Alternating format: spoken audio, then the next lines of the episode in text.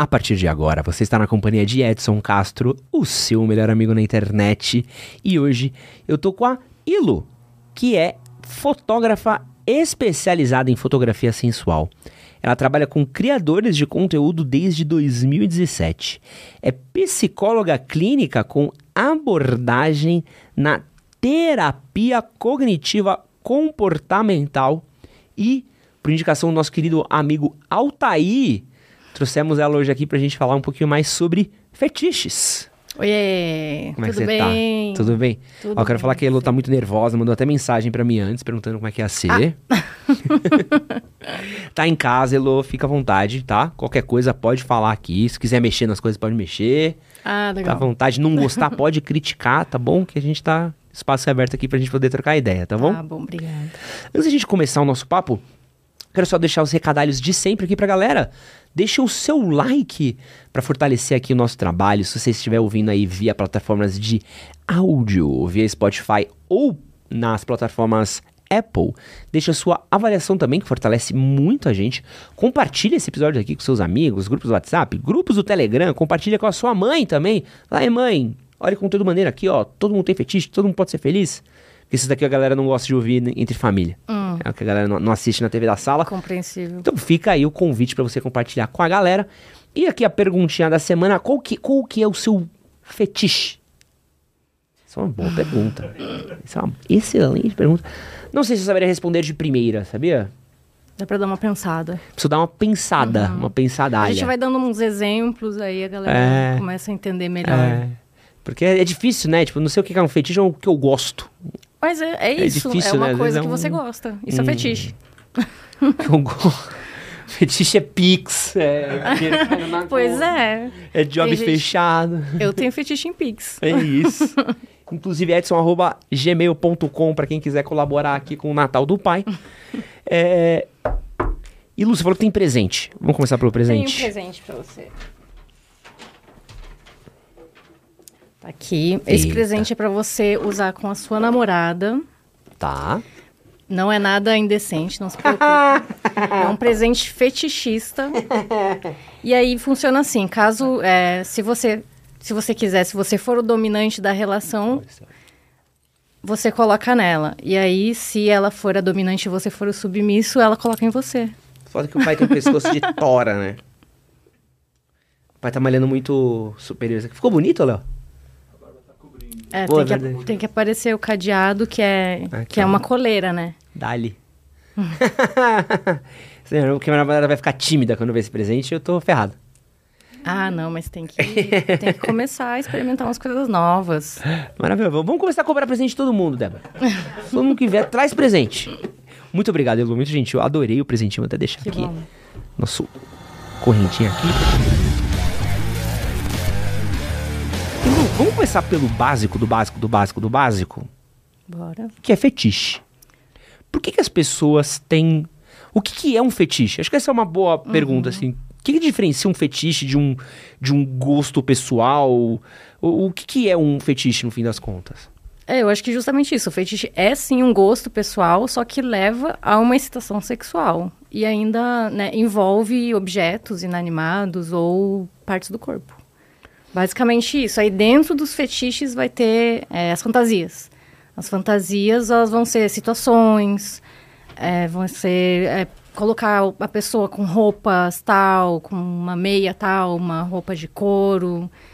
É, e aí ainda tem ali dentro desse universo, digamos assim, do lado tem as parafilias também, então tá tudo meio ali junto, né? O que, Só que é uma parafilia? Ah, então, a parafilia é o termo que é da psicopatologia para é, mesma coisa quase que o fetiche, né? Só que aí dentro das parafilias tem os transtornos parafílicos. Aí os transtornos parafílicos é aquilo que né, vai fazer mal para outras pessoas, mal para si mesmo. No caso, vai ter dois critérios, né? Tem o critério A, que é a pessoa ter essas fantasias, esses impulsos, esses comportamentos, esse, esse jeito, essa, essa né, fixação por algo. E aí, no critério B, vai ter a pessoa tá causando prejuízo a ela mesma, prejuízo subjetivo, tem culpa, tem ansiedade. Ou um prejuízo funcional, um prejuízo social, profissional, ou ainda com potencial de fazer prejuízo para alguém, para uma terceira pessoa. Vamos tentar dar um exemplinho de cada aqui? Então, você falou de fetiche, fantasia e parafilia, certo? Tá. que, que é um fetiche? Tá, o fetiche, por exemplo, assim, eu gosto de roupas de couro, eu gosto de pé. Pé é um bom, um bom exemplo, pé, que é uma parte do corpo, e aí a pessoa, ela gosta, né, acha bonito, aí tem aquele famoso pack do pezinho, né, que é isso, as pessoas gostam. E aí também pode gostar de coisas relacionadas ao pé, tipo meia, sapato, chulé. Tinha uma amiga minha que ela, que ela, ela é dome, né, ela trabalha com isso. E aí ela falou algumas vezes que, que as pessoas pediam muito, né, foto do pé e tal. E aí o cara, ele quis, sabe quando assim vai fazer a unha, é, né, vai na, Aham. na manicure, pedicure, aí lixa o pé. Não. Aí, é assim, De queijo ralado ali que sai? é, o cara queria o, ou a pelinha, a pelinha. E ela deu? Ah, o cara pagou, né? Ah, o que ele fez com isso? Não sei, eu imagino que ele cheira. Eu imagino que ele dá uma... pra dentro, porque, né, o que, que vai fazer? Esse é o fetiche. Esse é o de boa. É, esse é de boas. É, mas assim, né, ele tá fazendo com uma pessoa que, que, tá que tá aceitando, aceitando né? a situação, ali é consensual, no caso ele pagou, né, e vai saber, né, de repente na vida dele ele é outra pessoa, né, não dá pra dizer que a pessoa tem, não tem um trabalho bom, não vive... Porque tecnicamente o fetiche não define a pessoa, É, né? exatamente, exatamente. A pessoa pode ser boa em várias outras coisas e ter um fetiche, e tá tudo bem. E aí tem a fantasia. Tá, fantasia, digamos assim, mais situacional. Por exemplo, ah, gosto, eu quero estar numa caverna, quero estar num, ah, num ambiente específico, um dungeon, né? Um dungeon é um, é um bom fetiche. Ou profissão, profissão também é uma boa, né? Ah, fardado, policial, essas coisas. Pode É, crer. Enfermeira, Bombeiro, o que mais tem? bombeiro, é... Essa galera tem, tem esse daí, o famoso uniforme. A Maria, Maria Batalhão tem.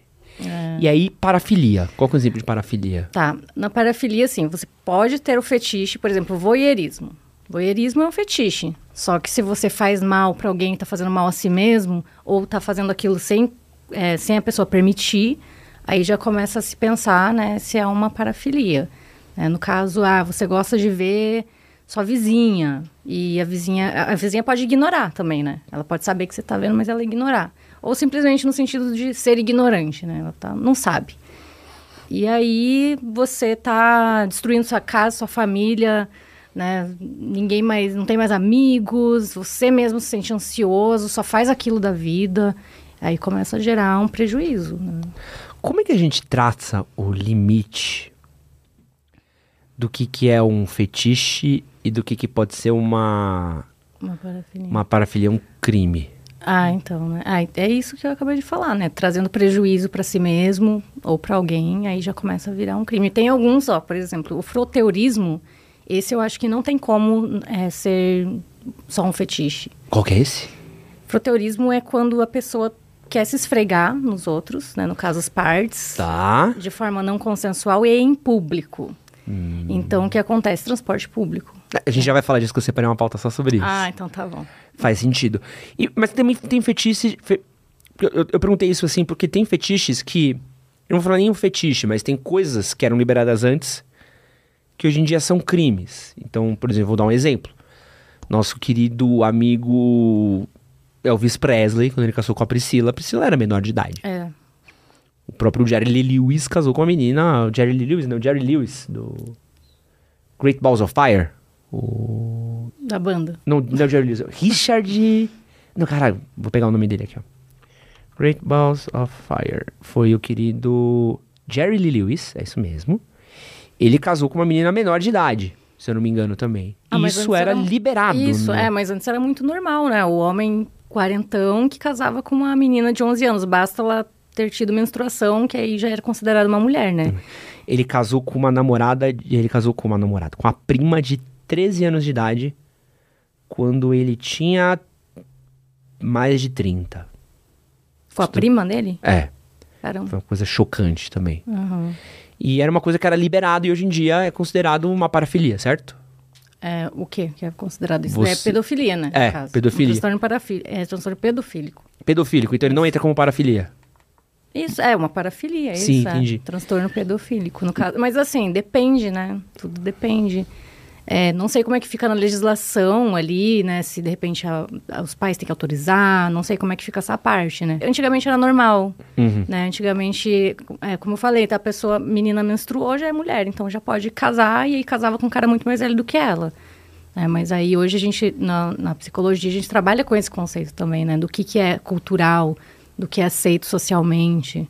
Então, se isso hoje não é aceito socialmente, aí começa a ser uma, uma outra coisa, né? Um transtorno. E começa a ser legislado sobre isso, é, né? É, Isso faz sentido. é. Você falou rapidamente aqui do, do, do caso da... Qual que é o nome que você falou? Do, de se esfregar nas pessoas? Froteurismo. Froteurismo. Eu tava dando uma pesquisada aqui pra nossa, pra nossa pauta e eu acabei me esbarrando nesse termo daqui, que é o famoso chikan. Chikan, não sei como é que expressa isso, Léo, que é japonês. Nada, né? Não. Beleza. É, e é muito comum nos metrôs de Tóquio. Ah, sim, sim. E eu peguei um dado aqui, esse dado aqui é loucura, tá? Esse aqui é um dado, eu fiquei realmente impressionado com ele. Segundo as autoridades, dois terços, tá? Então, duas de cada três passageiras mulheres entre 20 a 30 anos já foram vítimas de assédio dentro do metrô no Japão. Isso ocorre com mais frequência nas manhãs. Isso fez com que é, cartazes tivessem que ser colocados aí no metrô e nas estações dentro do Japão, mas isso ainda não é uma coisa que é tratada com a seriedade dentro da, da sociedade. Não à toa que se você procurar dentro do Japão, existem lugares que transformam o chikan, né, esse abuso, em dinheiro. Então, em alguns motéis você tem suíte temática. Olha que loucura, mano. Em algum hotel você tem suíte temática com aparência de vagão de metrô que você pode ficar praticando isso como fantasia sexual. É um problema bem sério, né? No, no DSM fala que 30% dos homens, 30% dos homens tem o transtorno froteirista. Caraca. Então, assim, todo mundo conhece alguém que já se esfregou com- em alguém no, no metrô, no ônibus, que já fez isso. Então, é um número bem alto. Muita coisa. Isso é muito louco. Você parar pra ver, é, é uma coisa que é um crime ao mesmo tempo que é um impulso sexual. E acho que esse, esse recorte do Japão é muito engraçado pra você ver as diversas maneiras de serem tratado esse assunto. Ao mesmo tempo que é um crime, tanto que recrimina-se, ah, olha aqui isso aqui que tá acontecendo, olha o pôster, não faça isso. As pessoas continuam fazendo, não param de fazer. E ganha esse dinheiro. Ah, ah, pô, mas tem esse hotel aqui que você pode fazer. Como é que traça um limite socialmente pra isso? Tem, tem como, será, traçar um limite social pra isso? É, eu sei que nessa história do, do Japão, até as mulheres é, foram recomendadas, orientadas a baixar um aplicativo, né? Quando alguém estiver fazendo isso com você, como elas não têm coragem de revidar, de bater no cara, gritar, aí esse aplicativo vai soltar um som ali, um alarme para todo mundo ficar de olho e alguém fazer alguma coisa. Foi a forma que eles encontraram. E parece que eles também é, orientaram as mulheres que batessem, né? Lutassem contra os caras, mas, nossa, eu jamais faria isso.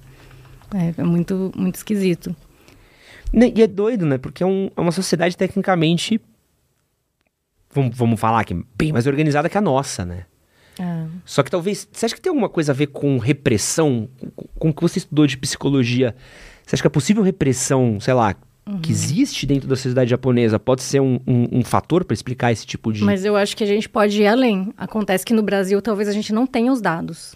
Talvez muita gente não abre BO, não faz nada, deixa quieto. Então a gente não sabe. Comigo, pelo menos, já aconteceu três vezes. De em transporte, né, alguém fazer alguma coisa nesse sentido. Então, assim, se comigo já aconteceu, com certeza muita gente já passou por isso. Então, eu acho que pode ter muita subnotificação também. A gente não sabe, não tem dado. É, eu sei que tinha um Não, dado. não sei se é sobre o Japão, sabe? Sim, sim. É muito difícil, assim, dizer que é toda uma cultura disso.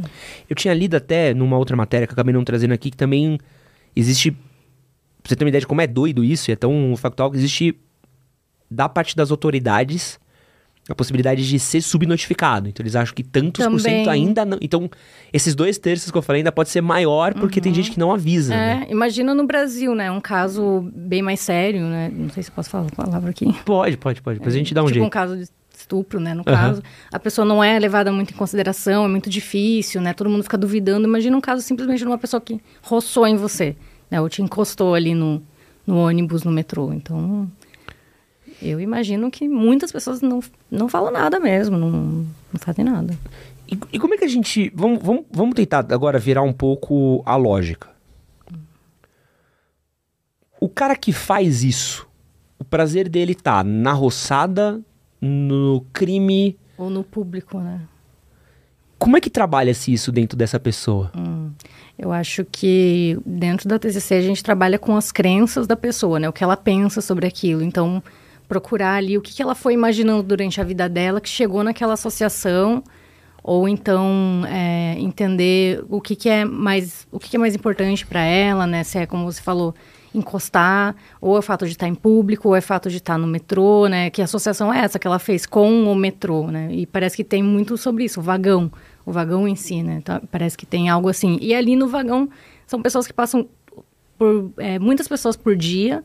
Ninguém vai parar, é um não lugar, né? Não é um lugar fixo que você para e fica, é um não lugar. Então tá passageiro, muitas pessoas, então eu acho que facilita tudo, assim.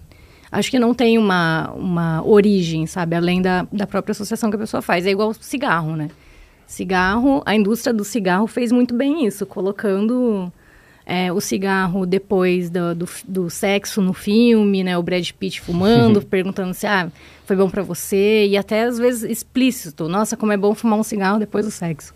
Então isso foi foi criando um, uma associação entre cigarro e sexo, tanto que tem fetiche, né, de, de imagem da mulher fumando, a mulher tá fumando ali. Então eu acredito que a origem assim do, desses das, desses impulsos está tá nessa associação e não tanto, por exemplo, num trauma, como muitas pessoas pensam, né? Ah, a pessoa é assim porque ela foi traumatizada, porque ela passou por isso e agora ela quer fazer para os outros. É muito difícil assim encontrar a origem, né? Mas é curável? Hum, curável, não sei te dizer. Né? Não, é, não, sei se tem cura, alguma coisa tem cura. Né? É difícil dizer isso. Mas a pessoa pode estar em remissão, né? Em, tipo, uns cinco anos. Se ela não tiver mais os sintomas em cinco anos, é considerado que ela não tem mais né, esse transtorno. Porque. Porque é, é muito doido. É, é, é porque pô, é um crime, é um cara que tá cometendo um crime em busca do prazer, talvez ele não tenha a dimensão do crime dele, ou às vezes ele até tem a dimensão tem, do crime dele. Tem, mas às vezes é bem isso. às vezes é bem o proibido, né? É, eu sei que, Olha eu quantos tem... fatores. O fator de ser proibido, o fator de estar em público, o fator de estar no metrô, o fator de ter uma mulher ali, né? O fato de encostar é muita coisa ao mesmo tempo, né? Olha como é complexo. Não, e acho que é mais complexo ainda porque é, eu, eu tô até, até remoendo depois isso aqui, porque eu acho que é legal pra gente poder falar de fetiche. Porque a gente tá falando de uma coisa que é uma parafilia, que é um crime, que é contra a vontade de uma pessoa. Beleza. Só que se a gente, por exemplo, botasse o consentimento da, da pessoa no meio. Aí não tem problema, aí não é mais. Mas ao mesmo tempo ainda é um crime que seria um atentado ao pudor, porque é o sexo é, em público. Verdade. É, então, por isso aí tem os que você falou, os motéis com o vagão. Aí a pessoa pode fazer o roleplay dela lá tranquilamente. Então é muito louco, né? Porque às vezes um, um fetiche às vezes é, é, é, um fator que condiciona o que é socialmente aceito, o que não é condicionalmente é aceito. Muito, né? A linha é muito fina, né? Isso é muito louco, é né? Muito louco mesmo. Você no seu trampo, tanto como fotógrafa, como psicóloga, como quem já teve dentro da área também, qual que você acha que são os fetiches mais comuns do brasileiro? Ah, eu acho que assim, depende. Na internet, tá. o pé vem em primeiro lugar e o segundo, ser dominador. Ser dominador? Ser dominador. Porque assim, eu já várias vezes no meu Instagram mesmo fiz essa pergunta e sempre vem pé e dominar, pé e dominar. E eu acho que um terceiro, ah, pelo, pelo que eu vejo, né, não pelas estatísticas assim, é, seria mais ah, peitos mesmo. Tipo, ah, uma foto de peito, uma coisa de. É, porque é uma parte do corpo também, né? Uma parte do corpo. Então dá para ser considerado isso. É, então, ah, hentai também, né? Também é uma. Não sei se Esse entra é um como outro... fetiche, né? Acho que entra como fantasia, né? Mas assim, é, uma, é outro, outro tema, outro. É, estar vestida como hentai. Né? Fazer um. Coisas. Tipo um cosplay de. Cosplay. Sei lá, é. de Hinata. Isso, é. Acho que a galera gosta bastante. Cara, é, o público nerdola, né? Tem, tem, tem o seu, seu valor. Mas você falou da internet, assim. É, você acha que pessoalmente ou no mundo real muda o seu um pouco, uhum. pelo que você sabe de pesquisa? É, então, veja bem, esses 30% aí já é algo, né? Mas eu acho que, pessoalmente, acho que a galera gosta mais da questão da humilhação, de- dessas coisas, de, de BDSM mesmo. De ser humilhado, ser escravo, ser amarrado, vela, essas, essas assim. É, do pé eu acho que tem também. É, tem um bar aqui em São Paulo que é um bar fetichista, né? E aí já fui lá várias vezes já vi várias pessoas lambendo pé lá. Lamber bota. também. Eu tenho uma. Tinha uma menina que eu ficava que foi nesse bar. Ah. E ela contou uma história maravilhosa de. Ah, lá é incrível. Lá é muito legal. eu gosto. Não, você deve se divertir muito. mas talvez quem não gosta da prática não se divirta tanto, mas deve ser um curioso. É, vai muito curioso lá também e acha tudo muito esquisito, mas é que são pessoas normais lá. Sim. É que às vezes a pessoa fica olhando muito de fora com um olhar muito observador. Crítico, né? É, crítico, observador, e ele achando tudo estranho. Se você começar, né, a interagir e parecer um pouco mais, as coisas vão, vão melhorando. É, eu lembro que ela falou que ela teve o rolê do pé. Ah, quero ver seu pé, quero não sei o quê. Alguém falou pra sua amiga? É. Ah, aí pediram pra ela pis- pisar num cara de salto. Aham, eu já- Que- Já fez isso? Lá já? nesse bar, inclusive. mas, mas de boa, assim, sobe e vai e a, a pira é pisar em cima, assim. é, é. Boa. E aí eu lembro que ela falou que a hora que só que ela ficou incomodada foi quando a hora que pediram pra ela fazer xixi num potinho. Ah, tá. Não, mas aí. Ah, mas aí ela pode dizer não. É, né? que ela, ela já, Mas- tipo, ah, não, ali foi a única coisa que ela já. Hum, Nossa, porque ela era jornalista. Mas, ah, tá. Aí que aconteceu muita coisa com ela num dia só. Ah, é que ela foi fazer uma pauta e ela tava nessa pira de. Ah, então de ela, ela deve ter interagido com todo Sim, mundo e ela foi sim. perguntando, a galera Sim. foi se abrindo. Hum, Sim. Entendi. Então, eu lembro, porque eu lembro muito dessa história, foi maravilhoso. Trabalhava no Terra. Maravilhosa Clarinha. Beijo, saudades. É, então, como é que é esse lugar, esses lugares de fetiche? Como é que é a, a dinâmica dentro deles? Tipo esse bar que você falou. Hum. Ó, tem uma história que aconteceu comigo um dia que eu fui nesse bar, que a minha amiga, a Mel Fire, ela faz ah, Mel, beijo pra Mel. Ela faz performance e ela tava fazendo uma performance lá, de polidense e tudo. E aí tem um cara lá que ele é figurinha marcada no, no bar, inclusive ele é escravo, ele vai na casa das pessoas, limpa a casa das meninas, fica lá, faz um monte de coisa, assim. E aí ele tava lá e a- ele pediu pra Mel pisar nele. E até, inclusive, eu pisei nele aquele dia. E não, é- não foi pisar assim, só colocar o pezinho. Não, eu subi em cima dele. Tipo, com os dois pés, tudo. Foi, com- foi maravilhoso. Aí, aí depois eu, curiosa, né, perguntei pra ele, é, ah, da onde essa vontade, né? Tipo, como que você descobriu que você gostava disso? Né? Da onde que veio isso? Aí ele contou uma história, assim, que ele, ele falou que quando ele era criança, ele gostava muito de uma menininha. E essa menininha tava lá na escola e ele foi falar alguma coisa pra menininha e a menininha tava comendo uma pipoca. E aí essa menina, é, ela foi meio ríspida, assim, com ele. E aí ela botou uma pipoca na boca e jogou no chão, assim.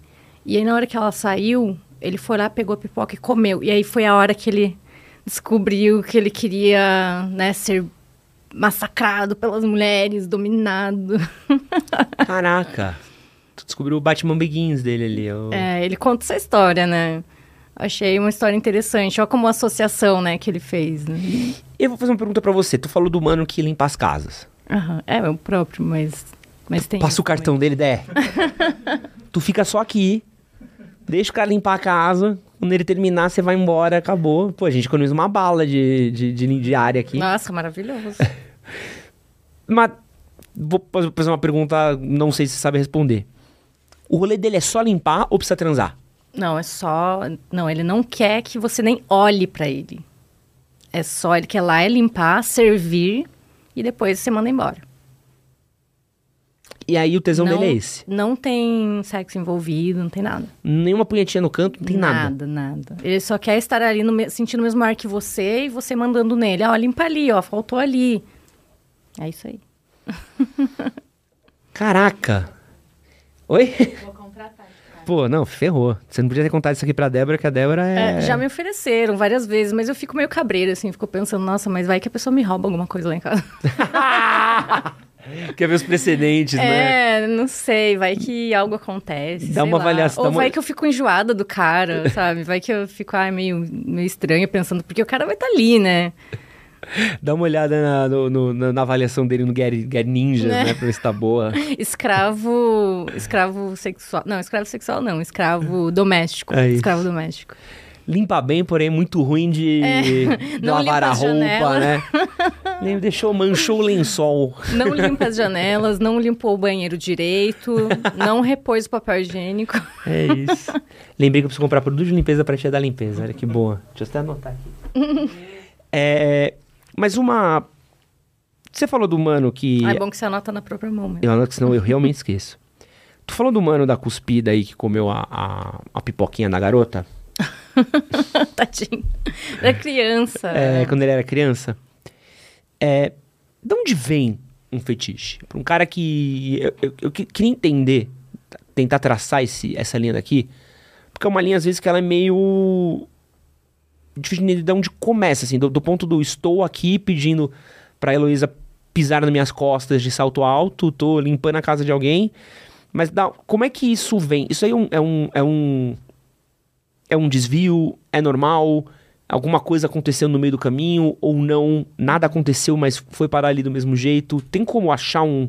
Tem um, um caminho lógico pra isso? Hum, Eu acho que é assim, por que, que você gosta de boneco, né? Por que, que você gosta de certa coisa? Ah, porque um dia meu pai me apresentou, eu achei legal. Eu acho que tem essa essa pegada, sabe? E depois você associa com o sexo, né? Você associa com algo prazeroso no sentido é, mais genital, mais sexual mesmo. Acho que é muito mais simples do que a gente imagina, sabe? Não é, não é uma coisa tão complexa. É, é porque você tem um gosto, porque você gosta de, de tal coisa, tal cor, tal comida e não outra. Acho que mais ou menos nesse sentido. Porque tem, tem por exemplo, essa galera que fala muito de é, questões de issues. É muito comum. Ah, É, isso é uma é, dead issue. É, mas isso que eu comentei antes, né? Nem sempre pode ser uma, algo de um trauma. Por exemplo, ah, a pessoa, é, quando ela era criança, a mãe dela batia muito nela. Então, ela ela agora gosta que as mulheres batam. Não necessariamente, né? Pode ser que aconteça também. Mas não necessariamente. Pode ser que, como na história da pipoca, a menina não fez nada. Ela não bateu nele, ela não xingou ele. Ela só foi um pouco ali e jogou a pipoca. Aí foi o suficiente para né, explodir algo dentro da cabeça dele de humilhação. né, e aí as outras coisas vão, vão escalando, né? De ah, bater, pisar, é, tipo de roupa, ambiente, tudo isso vai vindo depois, né? E aí, de novo, agora vou. Uma outra pergunta também, mas aí acho que a resposta é mais ou menos parecida. A questão de repressão sexual também não tem nada a ver com isso. Um cara muito reprimido pode gerar um fetiche Tem, a partir na, disso. na verdade, na- nos transtornos parafílicos tem, né? Hipersexualidade ou preocupação excessiva com a sexualidade pode sim, né? é, Desencadear um transtorno parafílico. né? Então, Como assim?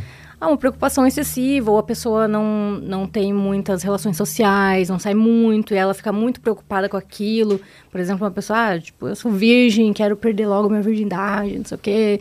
E sabe aquelas preocupações? Ou então, Aham. ah, eu não, não levanta, e sabe, fica muito... Ou uma, uma sexualidade um pouco mais aflorada, né? E na- uma coisa que é importante dizer nos transtornos parafílicos, que adolescente tem alguns ali que não cabe, porque você pode confundir, né? A adolescência é um período de curiosidade. Uhum. E aí pode ter uma confusão e fazer uma super pato- patologização de adolescente, né? Então tem alguns ali que não, não entra, né? Tem que ter uma, uma certa dosagem também, senão todo mundo é doido, né? Não- também não dá. E, e como é que é a caminhada dentro desse universo fetichista, assim? Porque também deve ter um, um, um caminho meio. Acho que ninguém começa no shibari já. É, acho que não. Acho que já deve ter um, ter um caminho, né? E acho que hoje em dia na internet as coisas estão um pouco mais Sim. fáceis de serem acessadas, né? É, eu acho que sim. É, tem um- uma rede social só de fetiche, que é o Fat Life. É uma rede social meio antiga já, mas ela existe ainda. E ali no- nesse, nessa rede social eu vejo que muitas pessoas estão procurando um tutor. Né? Você pode colocar lá como status até, né? Procurando alguém para me ensinar. E aí você pode encontrar alguém que vai te ensinar. Então, tem, tem essa, essa função a rede social, assim, de ensinar as pessoas. E tem também fóruns lá dentro para você tirar dúvida. Tem pessoal que coloca manuais inteiros lá também, né? Para você não, não fazer merda, né? Não, não, não ir num lugar qualquer, né? Sem consentimento, para você saber dosar, não se empolgar muito também, não se emocionar, saber os limites, né? Botar horário, né? Botar uma sessão, um horário fixo. né? Não, não machucar a pessoa, né? Enfim, é, ali tem, assim, todo um passo a passo, assim, para você fazer, né? Não recomendo ir direto, assim, por exemplo, na pornografia, porque lá vai estar tá tudo bagunçado. Então, eu recomendaria ir nesse sentido. Aqui, aqui em São Paulo tem várias comunidades também. Fetichistas, tem muito pessoal que tem blog, tem o Dom Barbudo, que é um site que tem um monte de coisa legal lá também. o Dom Barbudo? É, ele é um, ele é um cara nome. muito famoso na cena fetichista, assim, desde os anos 80. Ele já ganhou prêmio até de, de couro, essas coisas assim. Dom Barbudo é pica, tá? Eu tô chateadíssimo que a gente nunca trouxe o Dom Barbudo aqui, mano. Traz ele, traz ele. Mano, olha o naipe do Dom Barbudo. Tu, tu botou no Google aí, Débora? Botou pra ver? Mano, cara, Dom Barbudo é pica. Ele tem um dungeon na casa dele. Caraca, mano. Nada me preparava para ver o Dom Barbudo aqui no. no, no... e é um outfitzaço aqui. É. Pô, tá maluco. tô, tô, tô. Pô, é, não, tem tô, muita tô... coisa muito rica, sabe, nesse cenário. Tem muita gente envolvida. E isso que é legal, bom em poder falar, né, sobre isso, que as pessoas às vezes têm uma ideia que é, que é, acho que é, o filme 50 Tons de Cinza deu uma quebrada até, né? Tá. Deu uma melhorada na situação, mas antes tinha uma ideia muito ruim disso, né? Uma ideia de talvez um local sujo, é, algo muito vulgar, talvez, mas acho que, sabe, se for conhecendo, for conhecendo as pessoas e ver que tem uma comunidade, que a galera se une, que a galera é legal, que o pessoal trabalha, que o pessoal tá ali, tem filho. Então vai, vai melhorando, vai equilibrando um pouco, né? Acho que é, essa é a intenção. Você pode fazer tudo isso, claro, com consentimento, com é, não machucando ninguém, né? Não fisicamente, machucando subjetivamente, não ferindo ninguém, né? Não, não colocando ninguém numa situação de risco, de perigo e ter a sua vida normal, né? E fetiche é uma coisa que eu vou carregar pelo resto da vida, ou gostar o resto da vida, ou pode ser uma coisa de momento? Olha, eu acho que pode ser uma coisa de momento. Acho que mais momento. Eu tive uma época aí na pandemia em que eu brisei também, né? Eu brisei que eu queria ser dome. Eu brisei, fiz um curso de dominatrix. Sim, tem curso de dominatrix. Aí eu fiz, só que como era pandemia, eu não podia muito praticar, né? Tava todo mundo em lockdown, então acabou que não, não rolou muito isso, assim. Praticava lá com meu namorado na época algumas coisas. Mas ele não era muito do, da pegada. e aí, na época, eu... Chegava Elo em roupa de couro, cara... Tá bom, Elo, vamos lá. Fumava cigarro que nem o Ben Affleck, aqui, ó. vamos, vamos. Bem, mais ou menos assim. Aí eu comprei muito látex também, porque látex é muito legal. Isso uhum. aqui é muito caro. Um vestido de látex, assim, vai uns dois mil pra cima, né? Muito cara a brincadeira, assim, é um produto de luxo. E aí eu comecei a comprar látex, queria brisar nessa ideia e até, assim, acho que rolou. Mas, ó, vou te falar, látex, é, tem um fetiche em látex também, né? E ele, cara, é muito legal, assim, porque você põe no corpo e ele cria um vácuo dentro de você. Quando você tira, parece que fez uma sauna, assim. tá suada, não poder mais. Nossa, faz um detox. e aí, passou? É, então, aí eu acho que meio que passou, assim. Eu comprei um monte de coisa, chicote, não sei o quê. E também criei conteúdo disso. Mas, assim, acho que agora eu, talvez volta daqui uns tempos, não sei. Mas eu acho que algumas pessoas também podem levar isso pra vida como um lifestyle, sabe? Eu acho que tem um pessoal que realmente, assim, leva muito pra vida mesmo. E aí, temos que falar temos que falar. Temos que a gente tem que falar. Eu tô chateado com falar porque isso me pega muito. Que é. Porque tem uns fetiches que são. Ah, pô, BDSM, legal. Dominatrix, legal. Uhum. Pisar, peca de pezinho, beleza. Aí tem os criminosos, beleza? Pô, beleza, crime e tal. beleza. Beleza, não, é crime, prende, é, básico. É, fim, né? Mas tem uns que não são crimes, uhum. mas que também são socialmente completamente não aceitos. É, que é o caso, por exemplo, do, da chuva negra, a é. chuva dourada, beijo branco. Você pode botar aí todas as velhas. Beijo branco é mais, beijo mais aceito socialmente do que. Não souber eu te como. Deve saber, mas deve saber dar aula no que eu, do que eu acho que eu sei. mas. Como é que a gente explica esse gosto pelo, pelo, pelo scat? Hum, eu acho que. Uh, primeiro que fazer cocô dá prazer, né? É uma coisa prazerosa você cagar, assim. Eu acho que tem. Começa aí. Aí agora, você querer se lambuzar, né? Já, já vai. Aquele negócio que eu te falei, você associa e depois vai escalando, né? Vai aumentando o nível da coisa. E, mas no final, eu acho que vem a ser um gosto, assim como qualquer outra coisa. Você né, associou aquilo, aí você tem esse gosto, e aí, repetindo, né, não fazendo mal para ninguém, não se colocando em risco, e não gerando culpa, ansiedade, não, não fazendo isso com pessoas que não estão consentindo, é, né, ou com criança. Então, de resto, por que não?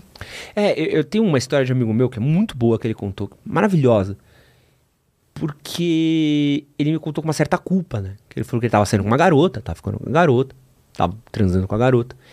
E um dia a garota virou para ele e falou assim: Meu, eu tenho um rolê que eu gosto e eu queria falar para você ah, o que que é tal? Aí ele pensou, sei lá, ah, pô, é fantasia, aí não sei o que. Ele falou, não, eu queria que você cagasse em mim.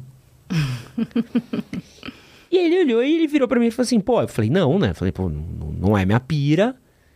Acabou não ficando com a garota, né? Terminou com a garota depois e tal. Ele falou assim, mas porra, é, é... Tecnicamente ela não fez nada de errado. Ela só me contou um bagulho que ela gostava e que eu não gostava, é... mas não era o meu...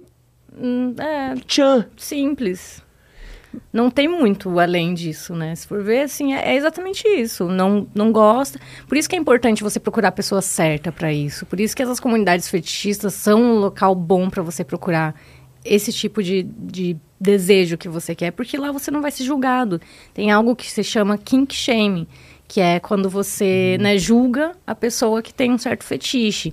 E aí isso, em tese, né, não é para ter nesses lugares, nesses ambientes, nessas comunidades. Então é, é bom você ir procurar, né? Alguém que realmente vai fazer isso por você, sem te julgar, ou se você expor o seu desejo de alguma coisa, a pessoa, ah, isso eu não faço. Tranquilo, beleza. É, não precisa fazer uma cena. é, é que você falou isso do kink shaming, é foda, porque assim, ao mesmo passo que eu acho, por exemplo, pô, ah, pô, a mina gosta que faça um cocô nela, beleza, tudo bem. Eu falo, meu, esqueci, me dá um, isso é meu sabe, me dá uma ojeriza, né? Uhum. É, é, difícil você é. não ter esse king shame, né? Um, é. um espaço difícil. E como é que eu faço... E aí é uma pergunta que, que me pegou assim... Uma pessoa que tem esse gosto, que tem esse fetiche, ela acaba tendo que se relacionar apenas com pessoas que têm esse mesmo gosto, esse fetiche, né? É, seria, seria melhor. Ou não faz, né? Ou não, nunca realiza. Inclusive, a maioria das pessoas não realizam seus fetiches na vida. Né? Se você tem alguma coisa, ou quando, ou quando realiza, vai ser muito frustrante, né? Por exemplo, ah, ter mais de um parceiro, né? homenagem. Homenagem é uma coisa que as pessoas se frustram muito, né? Nunca Não. dá bom. tipo isso. Difícil funcionar, difícil achar as pessoas, difícil dar certo, difícil todo mundo sair satisfeito. É. Ainda mais organizar, né? Que, pô. Eu, eu tinha uma pesquisa aqui, acabei perdendo ela. Organizar, aqui, nossa. Ó, tem uma pesquisa da Glidon que mostra que 95% é, dos brasileiros têm fetiches sexuais, mas só 4% realizaram todos eles. É, exato. Passa o resto da vida sem fazer. É, você pode, você pode. Isso é reprimir, né? Você pode reprimir isso. É, você falou do homenagem também. O problema da homenagem é a questão do. Como explicar, né? Dentro de uma relação monogâmica. É, um... se a pessoa já tá numa relação. Às vezes as pessoas até. Eu acho que acontece muito também, né? Quando é o casal, aí o cara quer. Aí a menina aceita pra agradar o cara. Aí, aí já, já tá tudo errado. Já, já começou errado, né? Os dois têm que querer. Os dois têm que ter essa vontade, têm que ter curiosidade. E aí encontra o terceiro elemento. Para isso até tem site, né? Tem aquele sex log, que é, que é para isso, basicamente, para encontrar é, um terceiro ou swing. Como é que você acha que é o jeito? Pô, a gente já falou aqui do como surgem os fetiches, e já falamos dos fetiches mais bizarros, fetiches mais normais, sexo a três. Como é que eu converso com um parceiro, com uma parceira, sobre um desejo sexual meu de uma maneira uh, assertiva, um safe place, é. assim? Eu acho que primeiro você tem que conhecer a pessoa que você tá. Você tá pensando em fazer isso? Hum, no momento, não. Você tem que conhecer a pessoa que você tá. Uh, e tentar uma negociação, né? Tentar explicar para ela, mostrar, mostrar que não é tão esquisito assim, que tem, tem lugares para fazer isso. Eu acho uma boa, né? Você mostrar, por exemplo, esses bares, esses lugares. Agora também tem um outro que abriu aí, que é, não sei se dá pra falar. Pode falar, pode falar. Que é o Love Cabaret, que também ah, lá do tem. Facundo. Nossa, muito legal lá. Você mandou mensagem pro Facundo? Tá, amor. Muito legal lá o lugar. E, e, e, aí também tira um pouco aquela ideia, não sei que ideia, na verdade, que as pessoas têm, mas às vezes de muito vulgar, muito sujo. Não sei se as pessoas têm também essa ideia. Eu, eu imagino que as pessoas tenham essa ideia. Que é ruim, que, ou que vai ter doença, sabe? Uma ideia assim negativa que as pessoas têm. Eu acho que esses lugares tiram um pouco e mostram um lado divertido, que na verdade é para você ter prazer. Né? Não é algo assim é, tão horrível né? como as pessoas colocam na cabeça delas. É, e tem um puritanismo ao redor do sexo, né? Acho que o sexo tem muito essa coisa do o que é, é certo, o que, que é, é errado. Certo, né? é tipo tem um jeito certo de fazer sexo, né?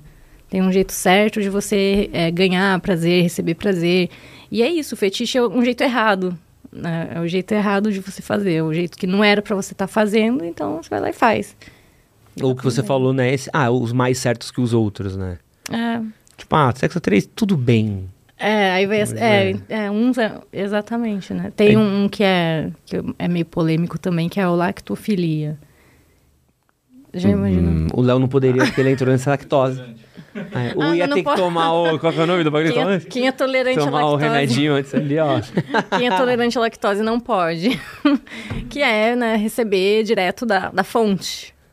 Nossa! Mas de novo, é, é, isso, ó, de novo, ó, eu sendo fazendo kink shame. Mas porque é horrível, fala, pô, tá errado. Pô, se a mulher quer. Exato, se tá e todo o cara mundo quer, consentindo, porque Ninguém não? tá enchendo meu saco, ninguém tá, ninguém tá roubando o celular no carnaval de São Paulo. Exatamente. Pô, isso é errado. Agora. Pô, eu vou querer tomar uma leitada, sei lá, da, da mãe dos meus filhos? Não sei olha, se vai ser um. E olha outra coisa, né? Mas a, a leitada que vem do órgão masculino, aí pode, aí tudo bem. Então aí. Mas ó. a da, da, do feminino não pode. Ué. É isso.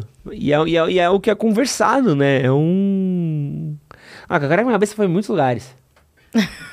Porque se a mulher tiver grávida e chupar um peitinho, vem leite, não vem? É, Ou então, não? acho que vem. Tu, tu, tu deu um, o parceiro aqui deu um joinha muito entusiasmado aqui, que me, me assustou um pouco de experiência própria aqui do, do, do rolê. Ele, deu, ele deu um aqui, ó. Não vamos julgar, sem kink shame. É sem kink shame de novo. Tudo bem, irmão. É bom pro, pro cálcio, né? Ossos fortes. Bom pro, é, é, tem proteína é e tal, isso. né? Mas é, é difícil, né? Esse... É, é, é quase um, um... É como tudo na relação, né? É, é muito diálogo, muita É muito conversa. diálogo, exatamente. Tem que conversar com a pessoa, né? Às vezes a pessoa pode, não, não, não, não, não. né? Mas você, não, mas calma, deixa eu te mostrar.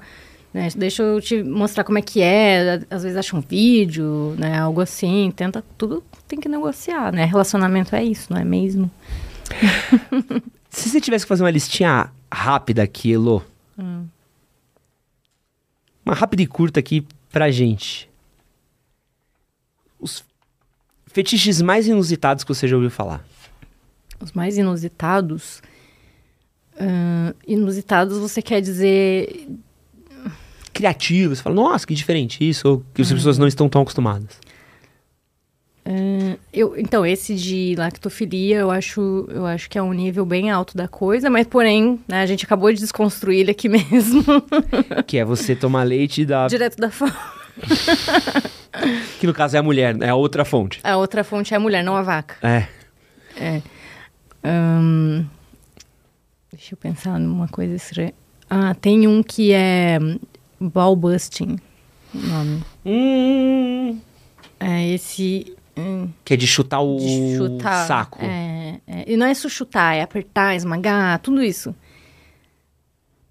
Mas e aí? E aí eu vou que pergunto, você que tem pinto. Mano, tô aí, eu não gosto disso. Deve Se tu me der um chute, eu não vou querer transar com você, eu queria sair na mão. É. Eu queria devolver, sei lá. Pô, é, é horrível, não tenho. Pô, eu tomo um chute no saco, tudo que eu quero é peidar, eu não quero.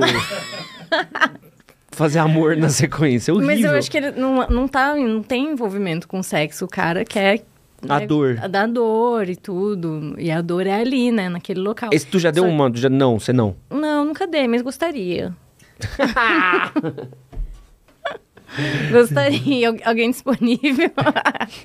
que horrível. Deixa o arroba, né? Tô aqui disponível. É, credo. Não, não, é uma pessoa aleatória, assim, daí não. Bater um tiro de meta, né, do, do Dida.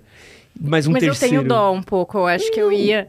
Eu acho que eu ia assim, ai, será que eu vou? Eu ia me insegura, assim. Esse, Uhum. esse dia que eu, que eu pisei lá no cara, lá no bar, eu fui assim, meio, ai, será que eu vou? Aí a minha amiga, vai, pula, ué. Eu pulei assim no cara, tipo. Tu fiquei- pulou de salto alto no cara? Tava, não, não era alto o salto, mas assim, dei- ela falou, vai, pula. Deu, tipo, subi assim nele e falei assim, ai, agora quebrei uma costela aqui. Tem nome esse? Ah, essa é humilhação normal, né? Tá, é humilhação normal. Humilhação normal. Pegar duas horas de metrô pra ir pro trabalho, o trânsito na Radial Leste, ser pisado pela ruiva de salto alto. Humilhação normal. humilhação normal do dia a dia. Tem mais alguns? Acha curioso? É que são tantos. Eu sei que tem mais de 500. Caraca. É, são muitos mesmo. É, nunca veio na minha cabeça, assim, mas eu acho que esse... Sabe por que que esse do Ballbust me pega? Porque tem um pessoal que cria conteúdo que eu já... Várias vezes acabei passando ali pelo Twitter deles. E é sempre essa, Nossa. essa coisa. E aí, um dia eu... eu Falei, cara, eu fiquei olhando assim, por quê, né? E aí eu vi que o negócio ali do cara já tava assim, meio Não, Elô, para. já, já tinha assim, meio. Parecia que tinha passado no liquidificador o negócio. Ah! Então é isso que, que me pega, porque machuca real, né? Faz uma, que- faz uma lesão ali na pessoa e de uma forma que pode ser irreversível. Mano, uma que eu acho escrotaço. Acho que isso é parafilia. E eu vi um, um documentário que é o de Coceguinhas. Ah, eu acho legal isso aí. Já viu esse documentário? Tem, um, tem uma série na Netflix também. É um documentário. É só sobre isso? Chama Não. Tickled. É, Mas que esse é de um crime. Esse é muito louco. um crime. Esse eu não sabia que. Esse é muito bom. Esse crime. aqui, ó. Você vai gostar. Ah, Você não, gosta de ah, fetiche? já, já ouvi falar, já ouvi falar. Esse é bala. Já ouviu esse? Mano, bala demais. É a história de um cara, ele é um jornalista australiano. E aí ele tá pesquisando fetiches. E coisas inusitadas. Ele sempre faz essas pautas meio curiosas e tudo mais. E ele descobre que existe um lugar que as pessoas que têm fetiche em fazer cócegas, elas pagam pra ir fazer cócega nas pessoas. E eles vão fazer uma pauta. Porque era uma série dele de TV de reportagem de 20 minutos. Só que quando ele começa a investigar pra ir atrás desse rolê das cócegas, ele começa a perceber que é tudo muito mais difícil do que é normalmente. E as pessoas começam a negar a entrevista, começam a não querer falar com ele, e de repente ele recebe uma ameaça de morte. Uhum. E nisso ele não tá fazendo nada, ele tá, tipo, literalmente só indo atrás da pauta, ligando e perguntando. Ele, ele olha e fala assim: opa, achei um bagulhinho aí. E aí ele vai pros Estados Unidos pesquisar. E aí ele vai descobrindo uma rede de caras que é quase um tráfego sexual de pessoas que amarram as pessoas nos lugares. E aí, porque qual que é esse de, o, o tickle é, o, é o de fazer coceguinha, que a nossa amiga Heloísa gosta de fazer no- na galera. que é você amarra a pessoa e você fica fazendo coceguinha. E isso você fala, pô, é plenamente inofensivo, né? Tudo mais. Isso é completamente. Isso é um método de tortura também. Hum, Ao mesmo entendi. tempo. Porque você chega uma hora que você não tem mais controle. Então, ele vai mostrando a galera que não fica tipo 10, 15 minutos, fica tipo 3, 4, 5 horas. Então os caras Ah, começam a se tá. mijar, se cagar, chorar, ter crise de ansiedade, ataque de pânico. E eles filmam isso. E eles usavam o material que eles filmavam das pessoas como forma de chantagem contra as pessoas, para as pessoas voltarem para serem feitas de cócegas de novo para outras pessoas. Ah, a história foi longe aí, né? Esse, docu- esse documentário é loucura, porque ele começa a você falar: ah, É uma história real? é real. É um Caramba. documentário. É um documentário, né? Tem entrevista das pessoas. Nossa. Pessoas foram presas. É um cara que era de uma família milionária. É um bagulho que você Legal, começa vou dar vendo. olhada. Né, você começa vendo e falando, ah, qual que é o pior que pode acontecer num documentário sobre coceguinhas, né? Uhum. Aí você tá no final do episódio trancando as portas de casa. É, Esse é um excelente fetiche. é. Mais algum outro que você acha que vale a pena a gente mencionar? É, tem aquele de é, da pessoa tomar alguma coisa, eu não sei o nome, na verdade, tomar alguma coisa pra fazer que tá inconsciente, né, ficar é, dormindo. De e aí- Bela Adormecida. É, do- do- tem um filme que chama é, Beleza Adormecida, com aquela atriz do Sucker Punch, Sei. que é bem sobre isso, né. E eu acho que tem um pouco a ver com a necrofilia também, né. Hum. Que eu acho que pega... Sonofilia. Sonofilia. Ah, não, É que essa é atração sexual pessoas que se encontram dormindo. Essa é louca. Nossa, é louca, né? sem julgamento, sem julgamento. De novo, é. Mas é difícil, né? É, é um pouco difícil, mas... Você Você se acostuma. É, vai, vai indo, vai indo. E agora eu quero falar um pouquinho do seu trampo com produção de conteúdo adulto também. Como é que é essa questão. Porque assim. Você parece uma pessoa super esclarecida. Obrigada. A gente vive um momento onde a gente tem falado muito sobre feminismo, sobre o corpo da mulher, sobre essa questão de objetificação, sobre o olhar masculino, né? A gente até fala muito sobre o famoso male gaze, né? Foi um termo muito usado pela, pela onda do feminismo. Só que ao mesmo tempo a gente tem falado sobre OnlyFans, privacy e tudo mais. Como é que a gente pode fazer um conteúdo erótico ou sensual sem acabar objetificando o corpo feminino? E- Esse tipo de material, ele já não é de alguma maneira, a partir do momento que ele é vendido, que ele é consumido por uma pessoa que não tem essa mesma visão da produtora de conteúdo, uma objetificação do corpo dela? Eu acho que não tem como. É uma coisa está colada na outra. Não tem como. Você começou a vender conteúdo com o seu corpo, você já virou um produto. Virou um produto ali mesmo.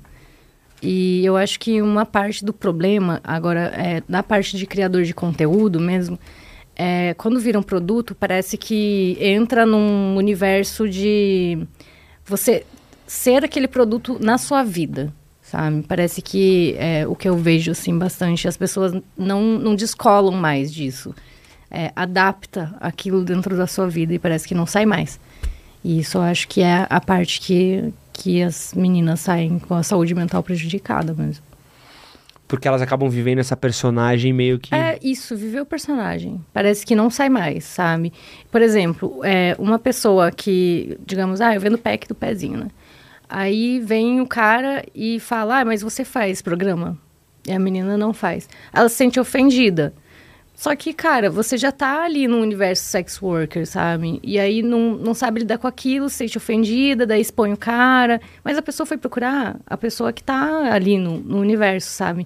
Tipo, várias vezes eu já recebi essa mensagem. Antes eu me senti ofendida também. Aí depois eu pensei, mas poxa, é melhor que o cara venha me perguntar do que perguntar pra vizinha dele, pra, pra sei lá, uma pessoa aleatória, né? Que já tá ali, no- que eu já tô ali no- nesse universo mais ou menos. É só explicar certinho, tudo bem. É, mas aí parece que não, não funciona, sabe? Aí a menina fica brava porque a pessoa falou algo que ela não gostou, só que ao mesmo tempo, do lado do, do consumidor, ele tá no local certo para fazer essa pergunta. Então, assim, parece que fica uma confusão, sabe? Acho que isso tudo vai gerando um desconforto generalizado em todo mundo ali dentro desse meio. E tem muita competição também, tem muito de, de corpo, né? Tudo vira corpo, tudo vira. é, ah, tem que fazer várias cirurgias para ganhar dinheiro, tem que né, ser perfeita, ser magra, ser não sei como. Então, acho que tem, tem muita coisa, assim, muito danosa, sabe? É, porque tem aquele mito do, do pornô feminista, né? E é um, e é um, um tema, até tra- tratei ele aqui com a Caroline Sardá, né? Ela, quando ela veio também, ela falou, putz, não sou sex worker, nem tenho como falar disso, né? Mas ao mesmo tempo, como é que você produz um pornô feminista É. se o público-alvo acaba sendo o cara que vai consumir e ele não tá nem aí? Ele tá, Ah, mas veio é- pela punheta, né? Veio pelo corpo, não É, veio pelo, pela Mas antes mensagem. ter um pornô feminista, é, digamos assim, voltado para a mulher, né? Voltado para os desejos da mulher. Por exemplo, ah, a mulher vai querer, por exemplo, bombeiro lá. E aí, em vez dela ir procurar bombeiro lá no Pornhub, vai encontrar um monte de vídeo voltado para o público gay, masculino, né? Ela encontrar um vídeo que tenha mais a ver ali com, com o gosto da mulher. Eu acho que é mais nesse sentido. E também, claro, ter o respeito, ter respeito entre os atores, entre as atrizes, tá todo mundo ali de acordo, né? Não passa dos limites, o que foi combinado foi combinado. Eu acho que é mais nesse sentido. Esqueci como é a sua pergunta. Não, é- era mais sobre questão de me- eu tô objetificação. me- Aqui tá tirando foto, eu tô me... É. Ah, tá pensando no ângulo, né? É, já, a pensando aqui, fotógrafa mas é. já, tá, já tá avaliando já. Mas é. Porque, porque eu falo um pouco disso, porque tem. Porque, por exemplo, a gente começou a falar de sexo, de conteúdo adulto. Pô, começou o site em 2012. Em 2013 eu entrevistei a Sasha Grey. Ai, sério? Sim, Nossa. muito tempo atrás. Então a, a gente já. Sasha Grey também é do BDSM, É. do fetiche, né? Sim, e, e, pô, e a gente já pô, tá falando disso já faz mais de 10 anos. E muita coisa mudou, né? 12 anos falando sobre isso. Então, pô, quando eu comecei a produzir conteúdo falando de sexo, falando de relacionamento, falando sobre tudo isso, a gente via muito tudo na mão das produtoras, né? Então, pô, Isso, é. Brasil era brasileirinhas era o, o C. Queria fazer conteúdo adulto, tinha que passar por ali. A gente Aí hoje viu. não, né? Hoje é totalmente É. diferente. Aí você viu as Ken Girls, tem no rolê das Ken Girls também ali passando e acabou caindo ali hoje no que a gente tem essas plataformas é, privacy, você tem essas plataformas OnlyFans, tudo mais de conteúdo pago, né? Isso. Hum, a forma de fazer melhorou, Mas é tudo a mesma coisa. mas ainda é o mesmo produto final, Mas né? é o mesmo produto. Eu acho que é que bom que não precisa mais, né, tá na mão de uma produtora, que a menina pode ser autônoma, né, fazendo esse trabalho. Que bom. É, mas ainda é objetificação e não vai acabar. Não, não adianta alguém vir falar assim, ah, não, mas tem que acabar com isso. Não, não vai acabar. Não vai. É, né, inseriu a informação na Matrix e não, não volta mais, não tem como sair. Então, o que, a gente pode fazer? Melhorar algumas situações, melhorar a forma como é, os atores são tratados, as, essas modelos, dar mais orientação, né? porque não, isso não vai acabar, não vai mudar, sempre vai ter a objetificação, né? E agora uma pergunta mais é, pessoal sua de quem tá tirando fotos, quem tá fazendo conteúdo. Tu já trampa com Suicide Girl já faz quanto tempo?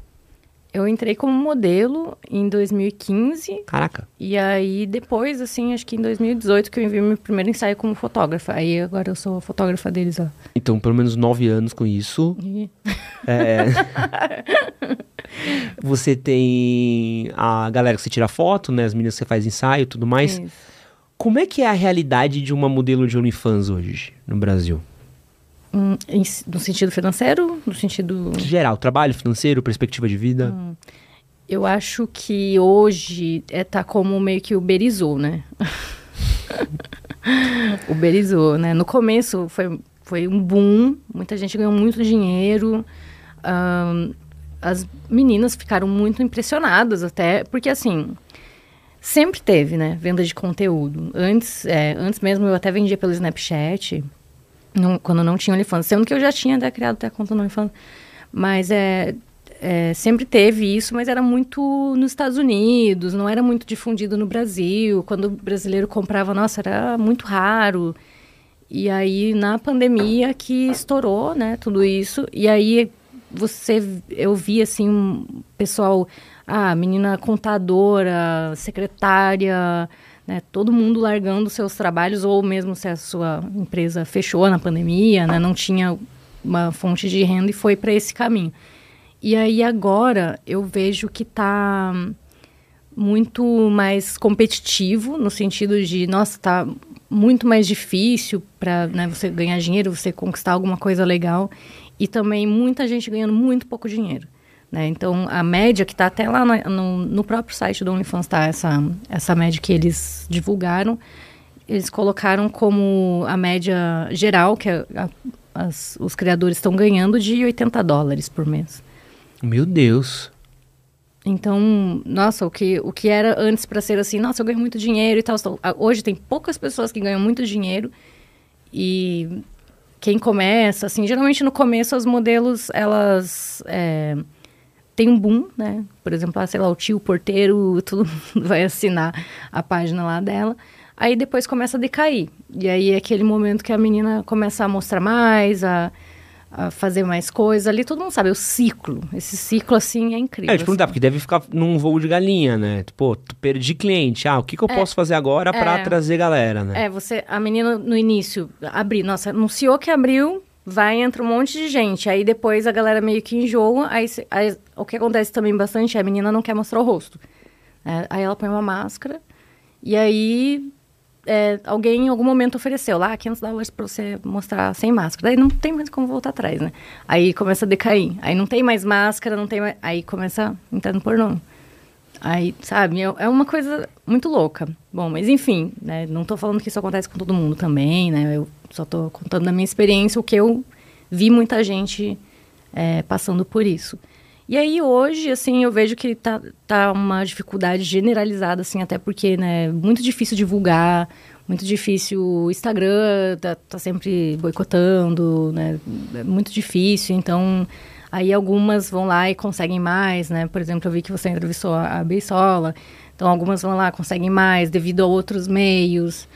E é isso, é uberização, né? Tem gente que ganha bastante, tem gente que ganha E vai 80 virando dólares. uma batalha por atenção, né? Tipo, quem vai chamar mais atenção. Aí você É, pega. é. A própria Martina, acho que a Martina chama atenção pela estratégia de marketing dela. né? Exato, exato. Aí todo mundo tem que fazer uma estratégia, então todo mundo vai se copiando também, né? Ver que funciona com a outra, vai fazendo parecido.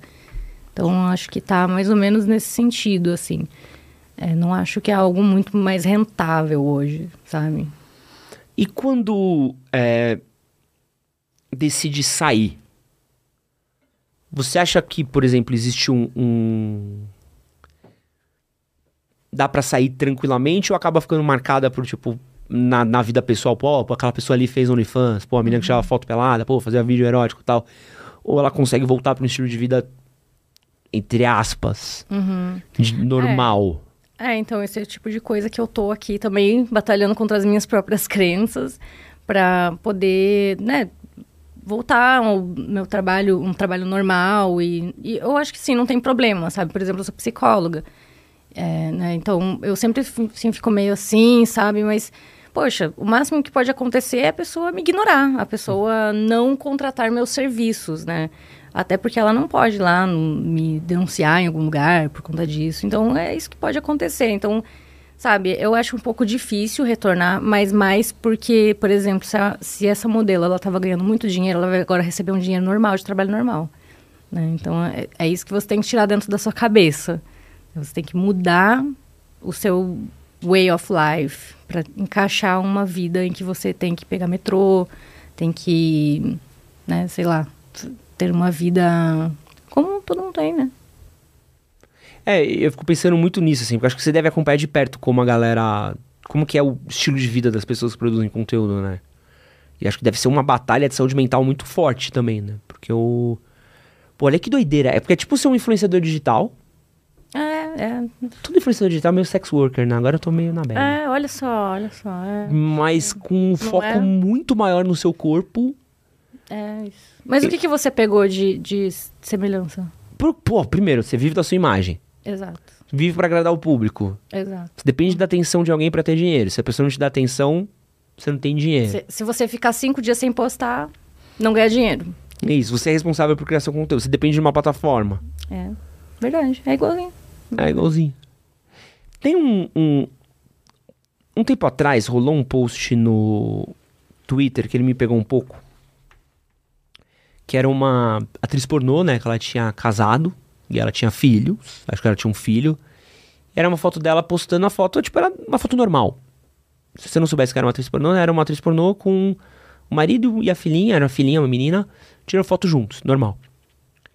E era uma página Red Pill compartilhando, falando: Ah, quanto tempo vocês acham que demoram até a filha dessa mulher cair no mesmo mundo que o dela? Ah, que triste. E era uma coisa extremamente bizarra, assim. E aí você vê o churume da internet ali, a galera falando: Ah, essa não passa dos 15, essa não sei o quê. Nossa. Padrão Red Pill. Isso me lembrou muito. E era uma atriz pornô relativamente famosa. E aí até repostei, até acabei comentando, entrei numa polêmica no Twitter no meio disso tudo. Porque é uma coisa que eu reparo muito que é o seguinte: na hora de consumir o conteúdo de uma sex worker, a galera consome avidamente. Então, uma Sasha Grey, uma Mia Khalifa, é, Beisola, a galera consome muito. Mas quando isso vai para essa pessoa, uma vida pessoal, essa, pô, essa pessoa resolveu namorar, essa pessoa resolveu casar, essa pessoa resolveu seguir uma vida, existe uma perseguição ao redor dela pelo estilo de vida dela, quase como se ela não merecesse. A partir do momento que ela resolve trabalhar com sexo, ela não merece ter um estilo de vida, de novo, normal, né? É. Como é que a gente explica esse, essa admiração que a gente tem pelas sex workers, ao mesmo passo que existe uma perseguição com elas, assim, com Mas escolhas sabe de o que eu vida? acho? Eu acho que vem da mulher isso, sabe? Eu acho que isso não tá só no, na sex worker. Acontece que na, sex, na sex worker parece que entre os homens fica... É ok você falar, sabe? Mas eu acho que isso tá na vida da mulher. Não, não precisa ser sex worker, não. Pra ter esse tipo de hate na vida, né? Ah, só ver, né, uma mulher que ah, consegue um bom trabalho. Ah, ela deu pro cara. É isso. Então a mulher é julgada pelo sexo, não pelo trabalho. É. Mas desculpa, você tinha perguntado o que mesmo? É, era mais sobre essa questão. tô- tô- Era mais a questão dessa coisa do. Porque tem uma admiração muito grande. Uhum. Então, por exemplo, pô, quando eu entrevistei a Sasha Grey, tinha uma fila enorme de pessoas pra tirar foto e tudo mais. Mas, pô, ah, não, jamais namoraria ela. Então vira um. um paradoxo, né? Pois é, né? Que- vamos ver como é que a gente explica a cabeça do homem. do homem que, que acha legal, acha, né, acha bonito, mas não quer uma mulher daquela na sua cama, não quer uma mulher daquela na sua casa, cuidando dos seus filhos. Porque parece que são coisas totalmente diferentes, né? O, que, o objeto de desejo não pode ser né, é, algo próximo à sua mãe, à sua família, algo que é sagrado, né? Algo que é, nossa, minha casa é sagrada, aqui não pode ter, é, sei lá, putaria. Né? Então, diferencia demais tudo, né? Coloca tudo nos extremos, em locais, locais muito opostos. É quase como o cara que ele busca uma garota de programa pra realizar um fetiche, mas não realiza com uma parceira dele. É, é, ou então, pior, né? O cara que ele paga a vida da garota de programa, né? Paga faculdade pra ela, paga silicone, um monte de coisa e não sabe nem o aniversário da esposa. Cara, é louco. Co- Mas. Como é que a gente explica isso, assim, esse. esse essa separação? Tem que ter uma lógica do. É, é machismo puro na sua, na sua essência? Do a minha mulher não pode transar que nem uma puta. Mas a puta pode Eu transar que que nem uma foi puta. criado, né? Isso é uma, uma pauta social que foi desenvolvida ao longo do tempo pela, pela religião, pelas opiniões, pela forma que vê a mulher, pela forma que a mulher é tratada. Tudo isso foi se formando, assim, tanto homens quanto mulheres, criando esse conceito que as coisas têm que ser diferenciadas. Como é que fala assim? É, puta na cama e Dama na rua, né? é, isso. E, e, tem- e por mais que o Brasil, a gente tem carnaval, a gente tem é, tanta coisa assim, é, né, tão explícita, né? Há anos atrás a Globeleza parecia nua na Rede Globo, na televisão, nas 10 da manhã, né? Então, assim, a gente tem um monte de coisa, só que ao mesmo tempo a gente é tão conservador, né? O brasileiro é muito conservador em vários pontos, né? Então, ai, nossa, minha mulher não pode ter um vibrador em casa, minha mulher não pode é, sei lá, fazer sexo de quatro, não sei. Ou qual que é a, a brisa do momento do cara, né? Ou então, ah, eu gosto da Sasha Grey, mas a minha mulher não pode ser parecida com ela. Tipo, ué? Não, e ao mesmo passo eu aposto é, de que muito cara casado procura uma sex worker pra realiza- realizar os fetiches e os desejos dele, né? E aí a gente volta na sua negociação, que você estava falando, né? Como que faz para falar no, no seu relacionamento, né, com a minha, minha parceira, que eu quero realizar tal coisa. Aí o que, que o cara faz? Não faz. Não fala. Aí ele prefere pagar alguém que vai fazer isso e não vai reclamar, não vai falar, né? Só vai receber o dinheiro e vai fazer. E também man- uma- manter um papel, né? Então, por exemplo, ah, pô, quero fazer um, uma inversão de papéis. Exato, eu tinha pensado na mesma coisa, inversão, né? Por exemplo, algo que, é, que em- é, talvez na cabeça dele venha a trazer um certo desrespeito. Mas ali dentro do fetiche, tudo combinado, é, é tudo tem que, tem que negociar. E, e maluco, né? Porque é um desejo do cara, o cara gosta, o cara tem uma parceira, tem esposa, mas com isso eu não faço mais com a garota É. de programa. É, mas tem muito caso também dos caras que eles é, são estão numa posição social, né, meio assim de poder, são pessoas assim, ah, CEO, sei lá, uma, uma posição de poder. E aí o dia todo essa pessoa tem que mandar, tem que, sabe, é muito elogiado, as pessoas babam ovo, né, uma pessoa muito de status, poder e sucesso. E aí contrata, né, uma dominatrix para poder uma hora relaxar, né? A pessoa também quer dar uma relaxada ali e ficar com, né, tá com alguém que vai mandar nele, que ele não tem que fazer nada, que tá tudo certo. Cara.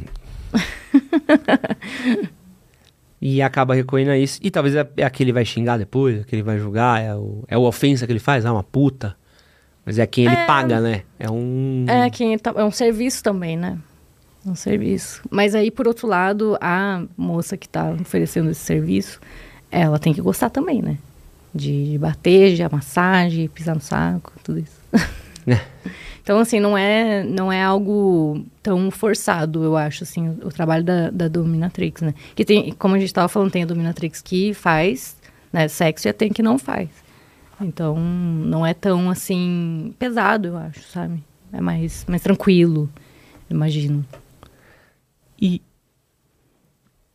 tendo visto aqui tudo que a gente trocou uma ideia, como é que você vê, como é que a gente pode falar, qual é a relação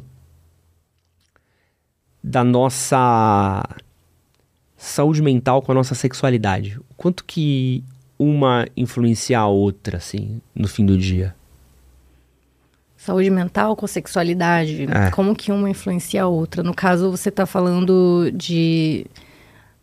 Bom, eu acho que sexualidade é primordial para você ter uma saúde mental, né? Você ter uma sexualidade em dia, você saber né, o que você gosta, você ter um autoconhecimento, poder falar com outra pessoa sobre sexo, né? Acho que tudo isso é bom, é bom para você estar bem, né? E não só sexualidade quando fala do ato né, sexual em si, mas como você se enxerga como pessoa, como você eh, se vê, né, com a sua sexualidade, com a sua orientação sexual. Então, acho que, é- acho que é isso tudo muito importante. Foi isso que você perguntou. É porque o próprio Freud, o Freud vinha muito dessa coisa, né, do- da sexualidade reprimida como É. origem de todos os nossos problemas, né? Quando o, o Christian Dunker esteve aqui, que a gente falou sobre psicanálise, vinha muito desse ponto, né? Pô, ah, o cara que teve isso reprimido, que gerou aquele problema, que gerou aquilo.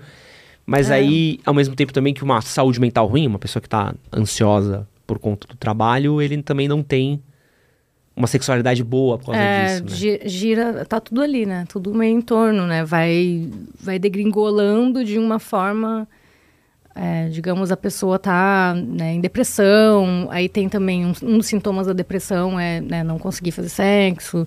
Então, é, tá tudo ali muito envolvido, né? Tá muito próximo, a sexualidade é muito importante. Por isso, se você tem um fetiche, faça. Ou pelo menos converse sobre, né? Converse, converse com alguém sobre isso.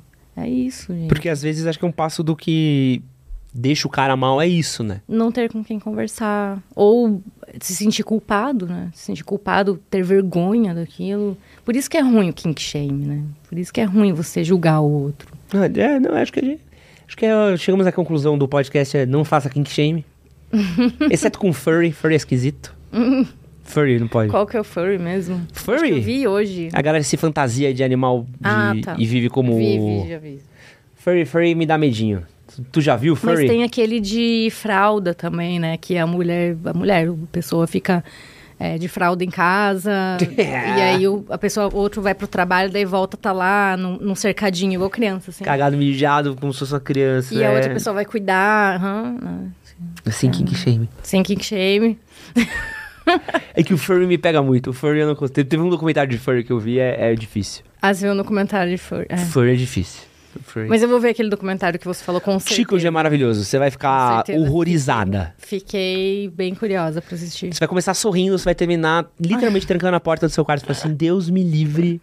Porque um- o que o maluco passa naquele documentário, eu não desejo pro meu pior inimigo. É, É. doideira. Ilu, Ilu, Ilu, Ilu. Quem quiser conhecer mais o seu trabalho, te encontra onde? Arroba HILU, underline HILU no Instagram e no Twitter também. Boa. Lá tem seu link pra tratamento, psicologia, tudo, é isso? Hum, pode me mandar uma mensagem. Eu Perfeito. respondo. Eu queria indicar um filme. Por favor. É, tem um filme que chama Dog Wears No Pants. É um filme finlandês, Ó, muito legal, que fala do BDSM. É um cara, assim, pacato, tá cansado da vida. Ele vai lá e procura lá uma, uma dome. E, e aí, esse filme é louco. Esqueça 50 tons de cinza. Assista esse, Dog Wears No Pants. Dog Wears É, No Pants. Cachorros não vestem calças. 2019. Olha que massa. Vou, assistirei, depois falarei o que eu achei. Beleza. Elô, muito obrigado pelo Eu seu agradeço. tempo. Um prazer enorme ter você aqui. E muito obrigado você que esteve com a gente aqui até agora. Um grande beijo, é nóis. Valeu.